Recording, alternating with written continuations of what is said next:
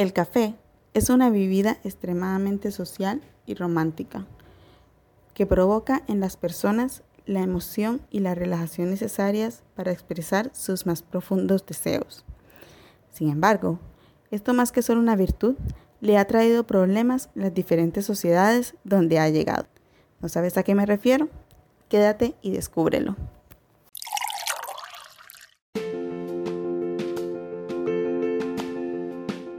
Bienvenido seas a Piel Color Café, un podcast dedicado al café, a su consumo, su mundo, su naturaleza.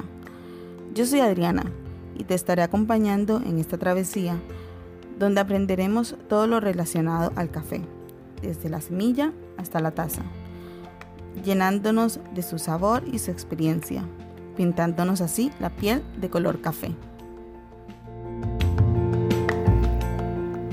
En la sociedad tan cerrada en la que vivimos, todos con nuestros smartphones yendo súper rápido, trabajando todo el tiempo, es muy difícil encontrar momentos donde puedas conocer personas nuevas.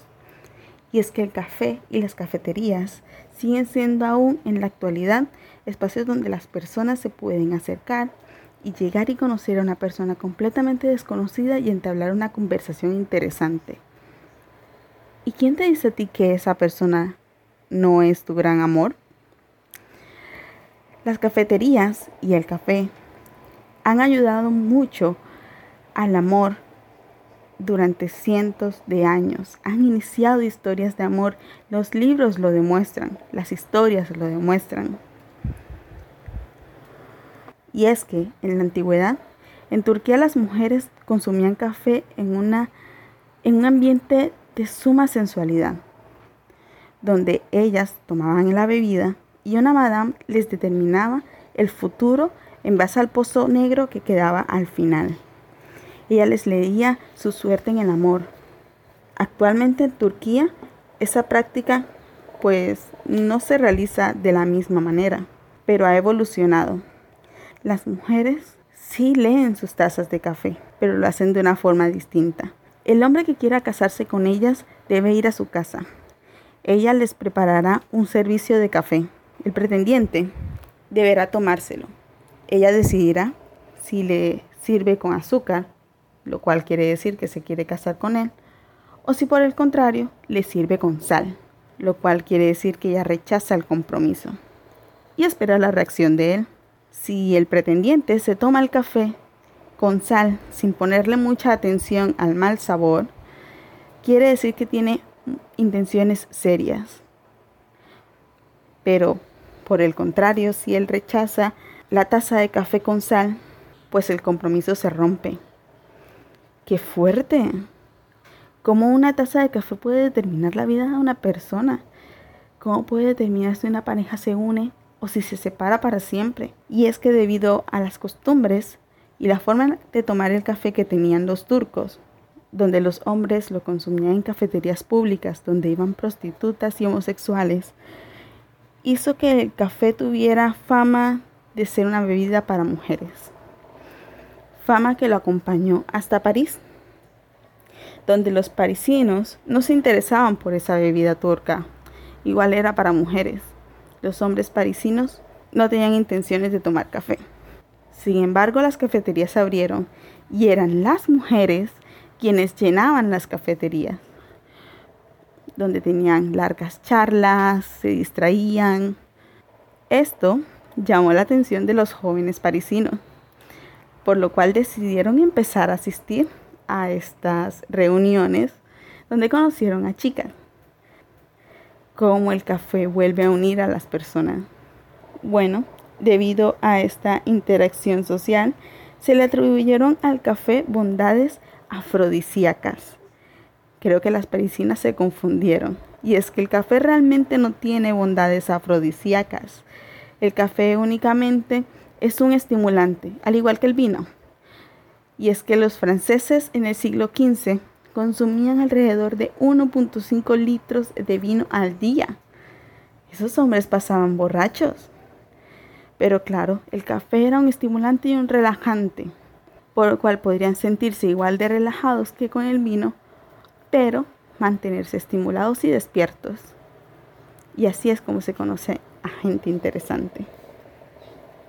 Gracias a su fama, el café llega a Inglaterra en el siglo XVII, un país que en ese momento le pertenecía a los hombres de forma comercial y social. Las mujeres no tenían permitido ir a las cafeterías, a menos que trabajaran allí, lo cual provoca que las londinenses, al igual que las parisinas, también asociaran al café con el sexo, pero de una forma distinta. Y es que las mujeres londinenses aseguraban que el café disminuía el líbido de sus maridos, porque cuando ellos llegaban a casa no tenían ningún interés sexual ni afectivo con ellas. Y cuando ellas les preguntaban dónde habían estado, ellos les contestaban de que se habían tomado una taza de café.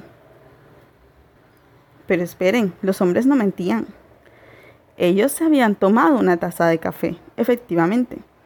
En las cafeterías, que debido a que eran lugares donde solamente podían asistir hombres, la prostitución no demoró en hacer nicho allí.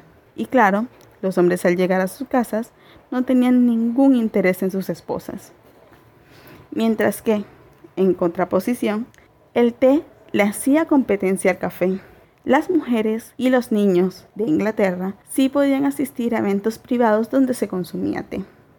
Y con esa fama que tenía el café de lo que le hacía a los hombres, de generación en generación, las mujeres a sus hijas, sus hijas a sus hijas, el café fue perdiendo fama. Y es por eso que actualmente los ingleses, los británicos, son tan conocidos por ser grandes bebedores de té. Porque claro, miren lo que el café le hace a los hombres. El amor, el amor, el amor. Al amor le debemos que el café se encuentra también en América Latina. Y es que un teniente francés que se encontraba eternamente enamorado de una de las amantes del rey, tenía que partir por un viaje a todo Atlántico para llegar al otro lado del océano. Su amante, triste y acongojada, decidió regalarle un cafeto del rey para que él nunca la olvidara. Él tomó el cafeto, se embarcó y zarpó a Martinica. Durante todo el trayecto cuidó el cafeto como cuidaría a su amada. Lo regaba, compartía con él el agua, lo cuidaba de tormentas, lo cuidaba de sus compañeros que no entendían él qué hacía con ese cafeto. Hasta que por fin el cafeto llegó a Martinica y fue por fin plantado en tierras americanas. Y así fue como llegó el café a América Latina, gracias a una historia de amor y de ese cafeto proviene gran parte del café que hoy se cultiva en América. Y bien, como ves el café donde llega genera controversia, uniendo parejas o separando corazones. El café siempre ha estado ligado con el amor, creando un antes y un después en la vida de los hombres. Y así culmina nuestro programa de hoy. No sin antes invitarte que te suscribas, le des like y compartas. Te recuerdo que lo puedes escuchar en Evox, Spotify, SoundCloud y YouTube. Hasta la próxima.